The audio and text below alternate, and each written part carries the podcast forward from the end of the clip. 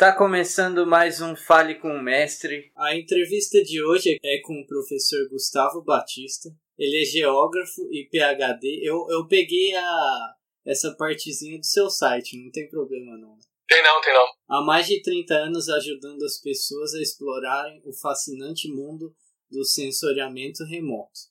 Publica diariamente posts nas, nas redes sociais sobre divulgação de sensoriamento remoto e semanalmente às segundas-feiras, seu podcast ainda é às segundas-feiras. O fascinante mundo do sensoriamento remoto nas principais plataformas e o vídeo em seu canal no YouTube. Bom, primeiramente, bem-vindo.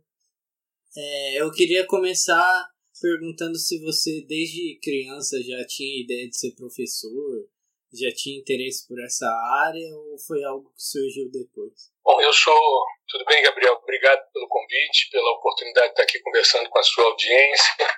Eu acho que é sempre importante para a gente poder ampliar, né, para que mais pessoas que se interessem sobre o tema tenham acesso. Eu acho essa iniciativa que você está organizando é muito importante e inspiradora, principalmente para os que querem abraçar a docência. É, eu sou de uma família que, de um lado, é formada por advogados e do outro por professores.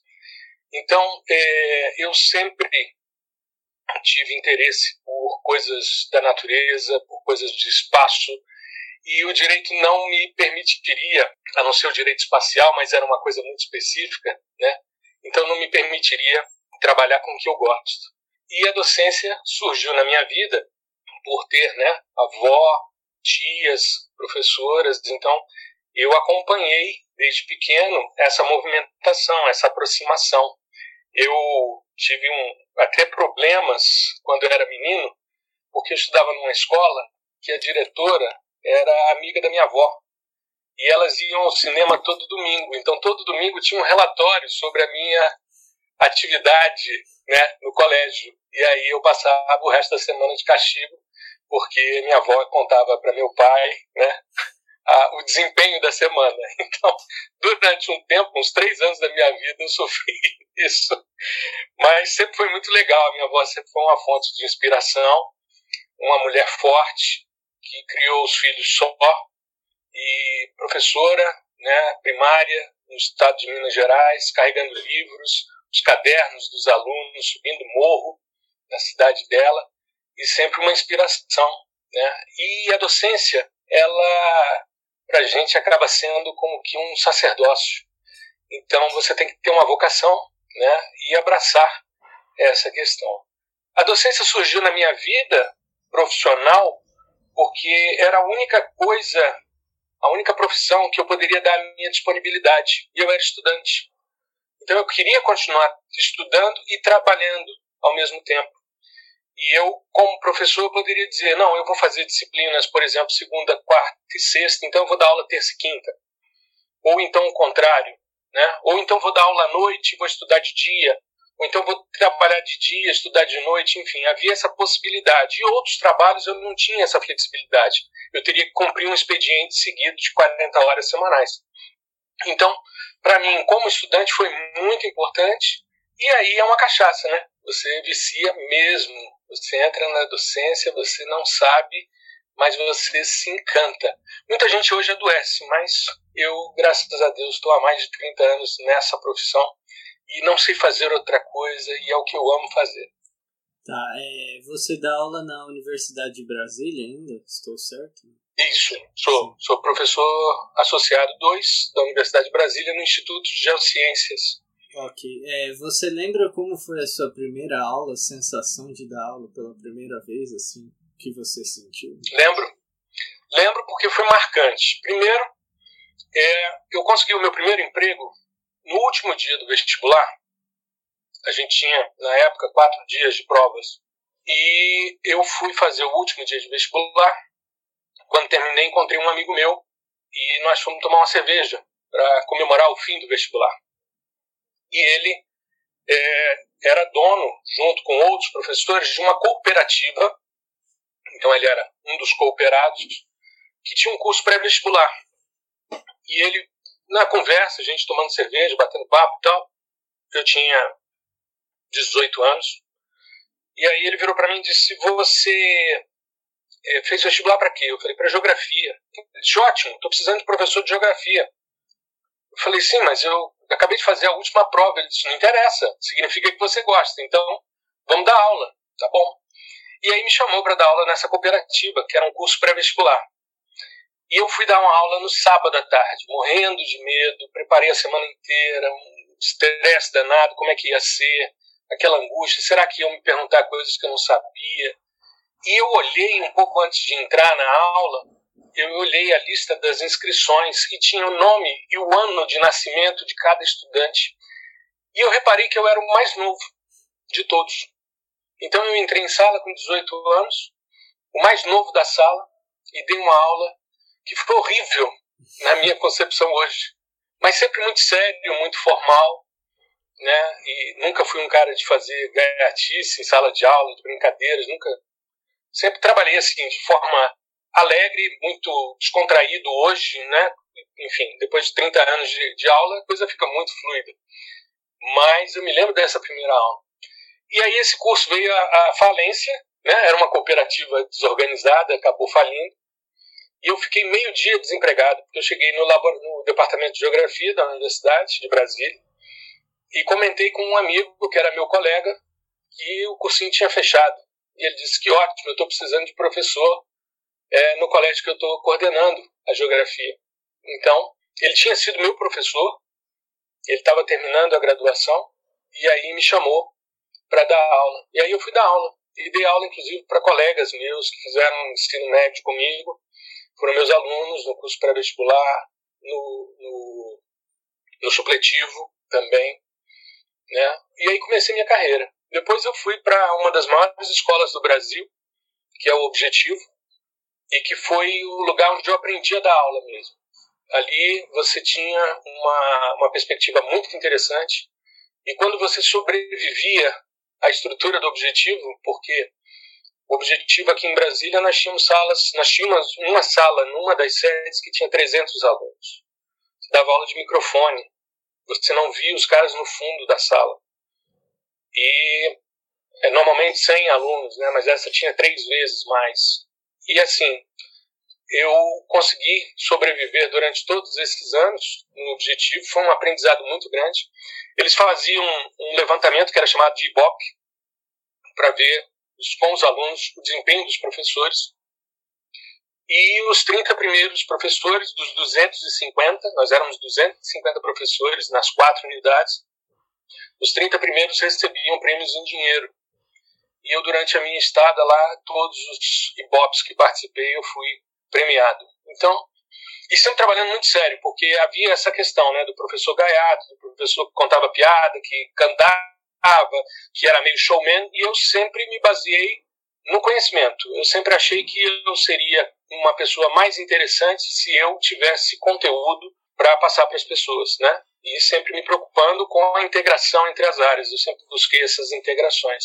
Então eu era um cara de geografia que entendia de física, de química, de biologia, de matemática, né, português e fazia todos esses links com a filosofia, com a sociologia e sempre transitando muito bem, mas principalmente na, na área de exatas, né, que é a parte mais forte para mim. Então, era natural que na, no desenvolvimento da carreira eu fosse para algo mais tecnológico. E aí o sensoriamento remoto, já na graduação, já fiz o primeiro TCC nessa área, era uma coisa nova que estava chegando nas universidades brasileiras no início dos anos 80, no final dos anos 80, e aí a gente foi caminhando nesse sentido, né? E aí sempre dando aula aspectos mais tecnológicos, envolvendo física, envolvendo relações com os, a radiação, com os componentes das cenas e tal. E aí fui avançando nesse sentido, né? Eu queria que você explicasse agora para as pessoas que são leigas, tipo eu, é, especificamente o que se cai no curso de geografia e o que é o sensoriamento remoto de forma mais resumida. Assim. Tá, beleza. Então, olha só, a, a geografia é uma, uma ciência, uma ciência muito antiga, muito antiga. Né? No Brasil, o reconhecimento é da década de 70, mas Geógrafo era o cara que ficava no alto das, do mastro principal da caravela, no cesto da gávea, fazendo os mapeamentos e anotando os acidentes geográficos, a, a relação de construção de espaço. E a gente estuda justamente a construção do espaço geográfico, a relação do homem com o meio, né, e como esse meio vai sendo alterado.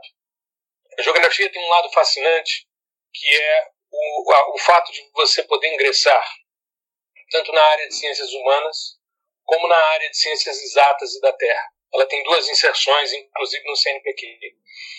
Então, é, é uma ciência muito, muito gostosa de ser estudada, porque ela nos permite compreender como é que a gente interage com o meio, por meio de relações de trabalho, por meio de construções, de instalações urbanas, das relações campo-cidade, enfim, migrações, relações de trabalho.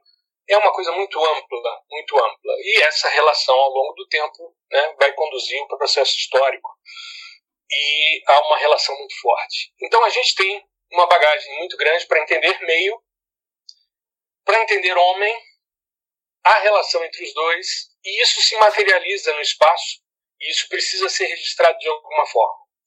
Então, existe uma parte da geografia, então você tem uma geografia humana, uma geografia física, que é essa parte do meio, e você tem uma parte técnica, que materializa essas relações, que se baseia em cartografia, em sistemas de informação geográfica, em sensoriamento remoto, enfim, nas técnicas de mapeamento e de compreensão né, da ocupação, do uso e ocupação do solo.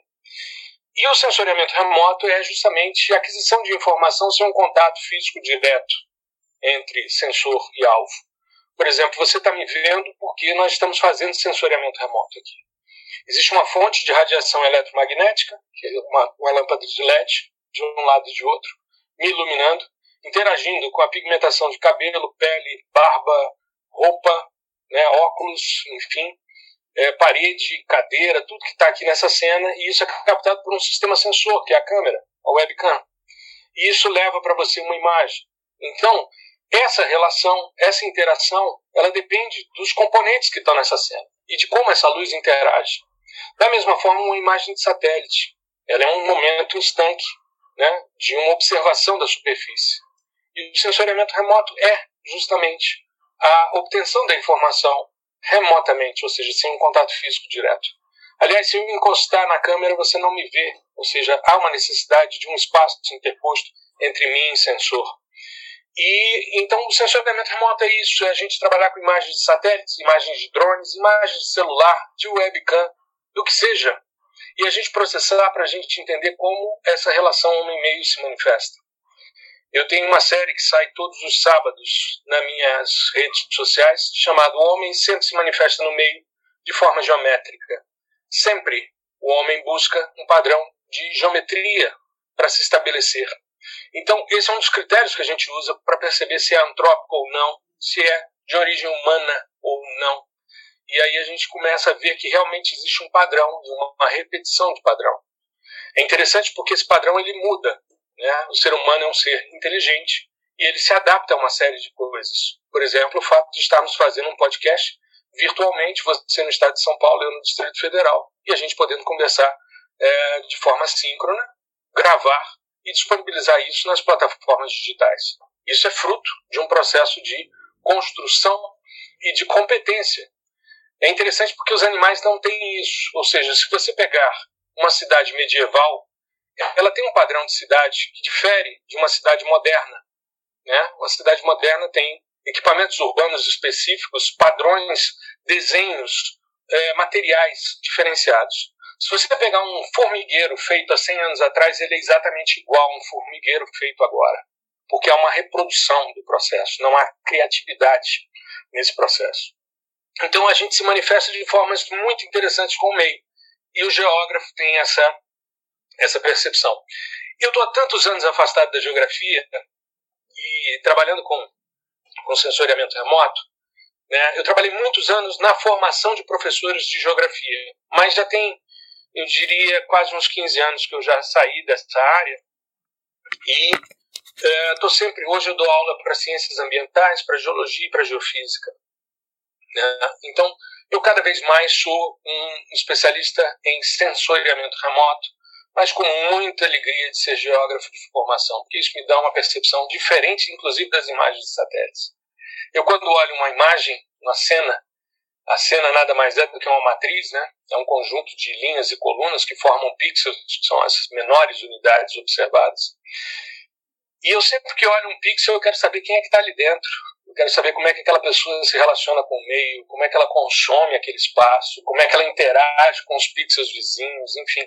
A humanização da matriz né, é extremamente importante e esse é o olhar do geógrafo. Então, mesmo afastado do ensino da geografia, é, eu diria, clássica, né, eu continuo sendo é o geógrafo de sempre e aplicando isso na, no tratamento das imagens de satélites, que é o meu, meu objeto de pesquisa há mais de 30 anos. Entendi. É, na sua área, assim, na sua área de estudo, na área que você trabalha, você acredita que aqui no Brasil se tem um incentivo adequado? Como você vê essa área hoje em dia é, no, no Brasil com relação a reconhecimento e condições de trabalho? Bom, veja, é, nós estamos na discussão de sensoriamento remoto desde o início. Ah, o Programa Espacial Brasileiro é de 1956. Ele é dois anos antes da a discussão espacial no Brasil começa dois anos antes até mesmo da formação da NASA. Mas os investimentos são muito pequenos, são investimentos muito pouco representativos. Você ter uma ideia, em 2019 é, nós tínhamos cerca de 70 bilhões de dólares de investimento no setor espacial. E o sensoriamento remoto está dentro disso. E o Brasil investiu 120 milhões de dólares. Foram 70 bi e o Brasil investiu 120. Os americanos investiram 40 bi de dólares, né? E a gente tem, tudo bem, ah, vamos comparar Brasil com os Estados Unidos? Não, vamos comparar com a China, vamos comparar com a Índia, que foi tema do episódio meu do podcast dessa semana que passou, né? Esse agora, o episódio 62, que é justamente falando sobre o que, que a gente pode esperar dos dados do Amazônia 1, que é o primeiro satélite 100% brasileiro, foi colocado em órbita agora, dia 28 de fevereiro. Então, o que, que acontece? Nós temos uma perspectiva muito grande de trabalho. O sensoriamento remoto tem crescido assim bastante. As necessidades de processamento de imagens cada vez se tornam mais prementes. Cada vez mais a gente vê imagens de satélites nos jornais, nos telejornais, na mídia em geral. Cada vez mais as pessoas estão se, é, se apropriando de vantes, de drones, aliás. Né? Vante não se usa mais o termo, mas de drones para se é, compreender espaço, para se prever safras e outras coisas. Então eu vejo que é um mercado assim em ascensão, tem muito interesse, principalmente porque todos, principalmente porque todos os que estão é, atuando em ciências da terra, seja na agronomia, na florestal, na civil, na ambiental, ah, na geografia, na geologia, nas diversas, nas diversas profissões que atuam na área ambiental, na área de ciências da Terra, se utilizam de sensores. E cada vez mais nós temos mais imagens disponíveis de forma gratuita, com escalas diferentes, com possibilidades e potencialidades de extração de informação diferentes e com muito software livre disponível. Então as pessoas precisam entender a, a teoria que está por trás, para entender o que estão fazendo, para dominarem as questões, e entender que os dados e os softwares estão disponíveis e precisamos nos apropriar deles. Com isso, a gente gera autonomia.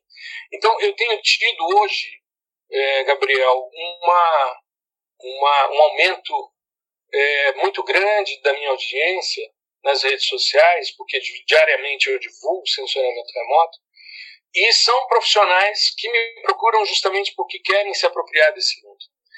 E além disso, tenho também hoje, porque eu tenho um curso né, de processamento de imagens por softwares livres, e eu tenho hoje uma quantidade muito grande de professores universitários que são doutores na área de sensoriamento remoto, que vêm trabalhar comigo justamente porque querem se apropriar dos softwares livres e cada vez mais é, avançar em relação aos dados gratuitos e terem autonomia para desempenhar os seus trabalhos. E além disso, claro, entender como é esse trânsito para essa migração para o digital. Você sair do tradicional de uma aula em sala para uma aula virtual tem uma tem todo um, um ajuste, né, não só de linguagem, mas tecnológico, de enfoque e até mesmo de apropriação de conhecimento. Então, é, eu tenho trabalhado muito nesse sentido de é, municiar os meus colegas, que são meus alunos hoje, que é interessante, né, são meus colegas em termos de formação, mas são meus alunos, e ao mesmo tempo são pessoas que estão com uma visão antenada para um futuro que se aproximou muito e que se acelerou muito com a pandemia e que era algo inevitável, que é o que a gente tem chamado de professor 4.0, né? esse professor virtual que consegue desempenhar as atividades de casa com toda a eficiência. Então isso tem acontecido com muita intensidade. E é muito legal, né? Eu acho muito interessante, porque é uma mudança de paradigma, uma mudança de formas de pensar e de agir muito, muito importantes. Sim.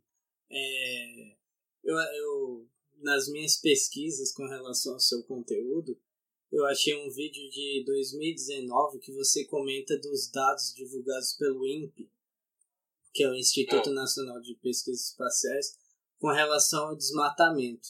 Eu não quero que você entre em polêmica nem nada com relação claro, ao claro. governo, mas eu gostaria de saber o que, que você acha é, da gestão do INPE é, hoje e tudo que você sabe, porque você já é um profissional experiente, tipo, ao longo dos anos, se deveria ser melhor gerido esse, esse o INPE, porque é algo muito importante para o país, né? Então, eu gostaria de saber sua claro. opinião.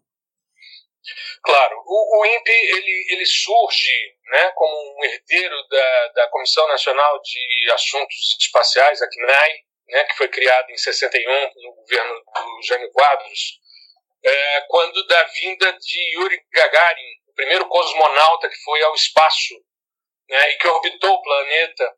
Isso em 61 ele foi condecorado pelo Jânio Quadros. O Jânio Quadros, então, num decreto, cria essa CNAE, esse, o grupo que gerou a CNAE e que depois virou o INPE.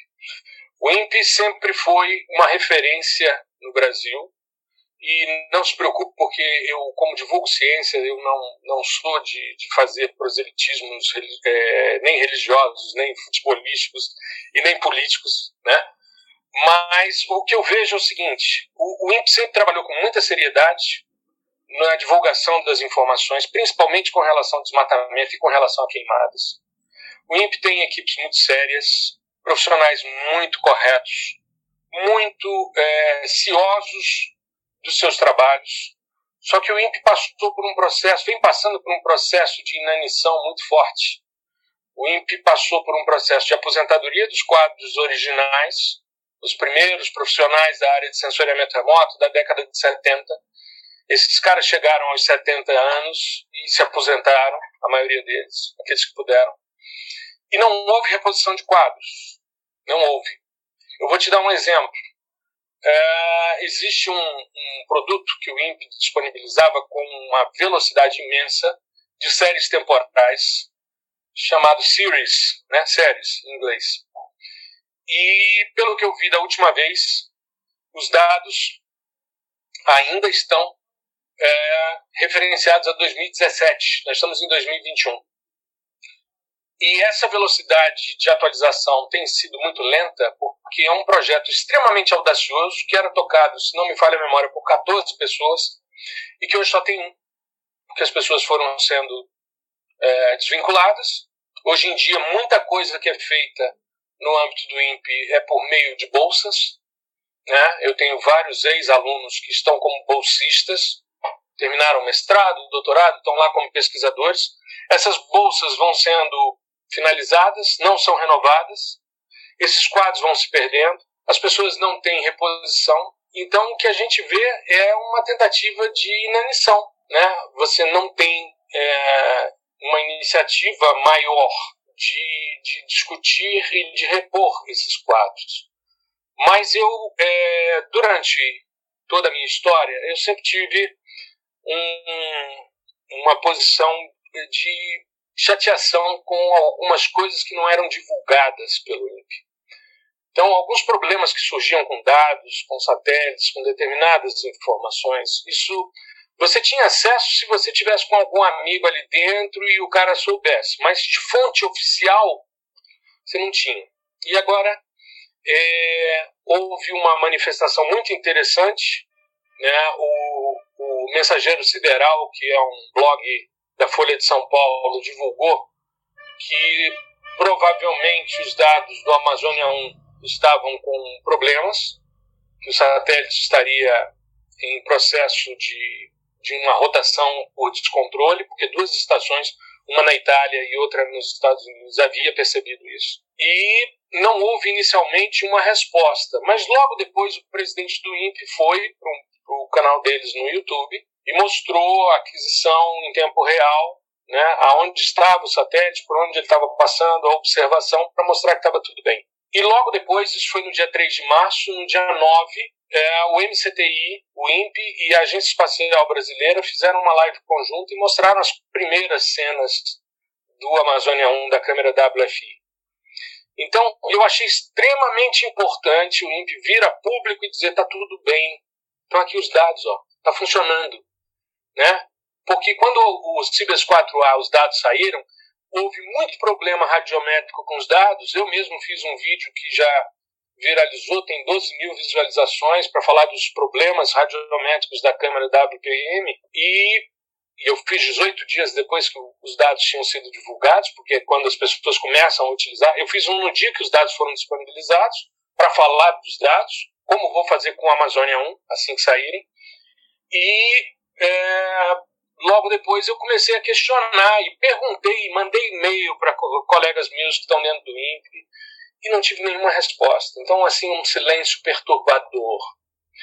Isso é complicado porque quando a gente precisa né, se manifestar e defender, você deve ter visto essas manifestações de 2019 coincidem com o momento da briga entre o presidente da República e o presidente do INPE, que levou à demissão do presidente do INPE, né?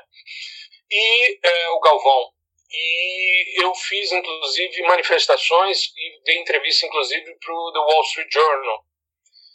E com isso, a gente sempre se posiciona a favor da ciência brasileira, sempre, sempre. A gente vê que são esforços hercúleos, a gente tira leite de pedra para fazer ciência nesse país, a gente se esforça muito para que as coisas funcionem, para que a gente tenha autonomia e para garantir a soberania em relação à preservação ambiental e a uma série de outras questões que não são políticas que estão sendo contempladas. Mas é, fica difícil quando a gente tem algum problema e quer uma manifestação oficial e isso não vem.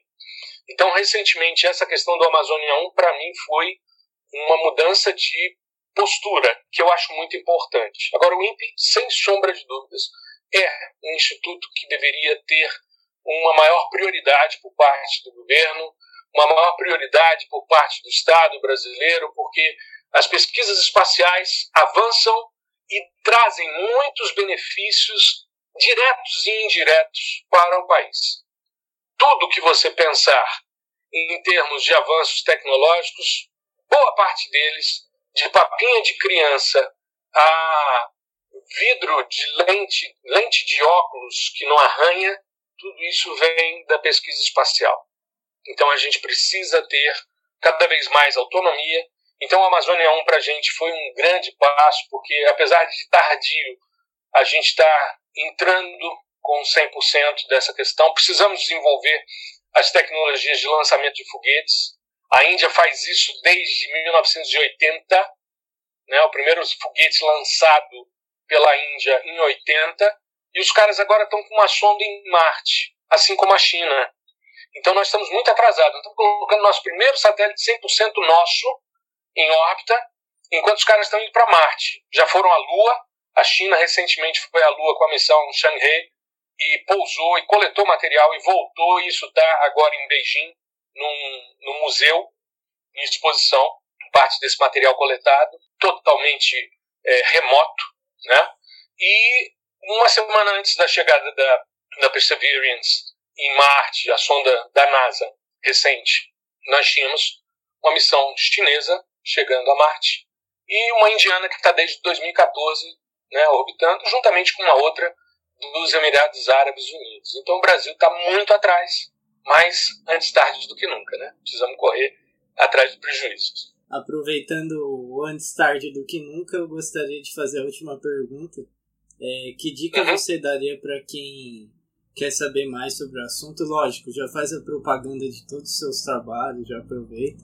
Mas além disso, é, cursos, é, faculdades, qual o caminho para quem se interessa tanto pela geografia quanto pelo sensoriamento remoto? Tá. Bom, é, geografia você tem vários, vários locais, né? É, você não, não tem uma graduação específica de sensoriamento remoto, então ela está vinculada a alguns cursos. Tem cursos que é, exploram mais, como é o caso das geociências, né, da, da geologia, da, da geografia, né? Você tem mais informação a respeito de sensoriamento remoto. É, com relação à literatura, hoje a gente tem a oficina de textos com muitos títulos, inclusive um que eu organizei é, chamado Reflectância dos Materiais Terrestres, que é a base conceitual de tudo. É, tem, eles também vendem um livro meu sobre sensoriamento remoto hiperespectral, que aí já é um avanço tecnológico nos sistemas, que também é de 2019, como reflectância. E, claro, né, o que eu faço nas redes sociais. Prof. Gustavo Baptista, tem um P mudo aí, né, mas é Baptista, se escreve. E você me encontra todos os dias no Instagram com uma postagem. Às segundas-feiras, às 5 da manhã, sai o podcast O Fascinante Mundo do Sensoriamento Remoto. É, depois, na segunda-feira, às 5 da tarde, tem um ao vivo no YouTube, onde eu falo do episódio. Então, toda segunda-feira eu estou ao vivo no meu canal no YouTube, que é também youtube.com é, barra C barra prof. Gustavo Batista, né, Baptista. E, enfim, então tem toda essa questão. Tem o curso de processamento de imagens satélites por softwares livres, de vez em quando são abertas turmas, nós abrimos um, uma na semana passada, já se encerrou, né? mas de tempos em tempos a gente abre. E o meu site, profgustavobatista.com.br, lá você pode cadastrar o seu e-mail. Eu estou fazendo agora a tradução de um e-book para o espanhol também, porque a gente está expandindo as nossas, os nossos contatos com os países de língua espanhola. Então, eu, eu dei aula no Peru em 2019, tenho é, pessoas que me seguem da Argentina, do Chile, da Bolívia, né, Paraguai, enfim. Então, tem é, hoje uma, uma demanda e o meu e-book Fundamentos de Sensoriamento Remoto, que está disponível no profgustavobatista.com.br barra e-book, é, você consegue, eu vou recém, daqui a algum tempinho, acho que mais uma semana, é só uma questão agora de formatação de capa e gerar o arquivo final, aí eu vou disponibilizar o e-book também em espanhol, para que as pessoas também tenham acesso a essa informação. Tá legal? Sim. Queria te agradecer, Gabriel, imensamente pelo convite, pela oportunidade de estar aqui no Fale com o Mestre. Eu acho que é uma iniciativa extremamente importante e sinto é, lisonjeado e honrado por estar aqui podendo falar de sensoriamento remoto, de geografia né, e de ciência como de forma geral em redes sociais. Isso é muito importante. Olá, ouvinte da Rádio Marca Brasil, eu sou Gabriel Ferreira, apresentador do programa Fale com o Mestre. Se você curte nosso trabalho e tiver condições de nos ajudar nesse projeto, nos apoie. Acesse nosso Instagram e descubra como você, com apenas R$ reais, pode nos fortalecer pelo site Apoia-se.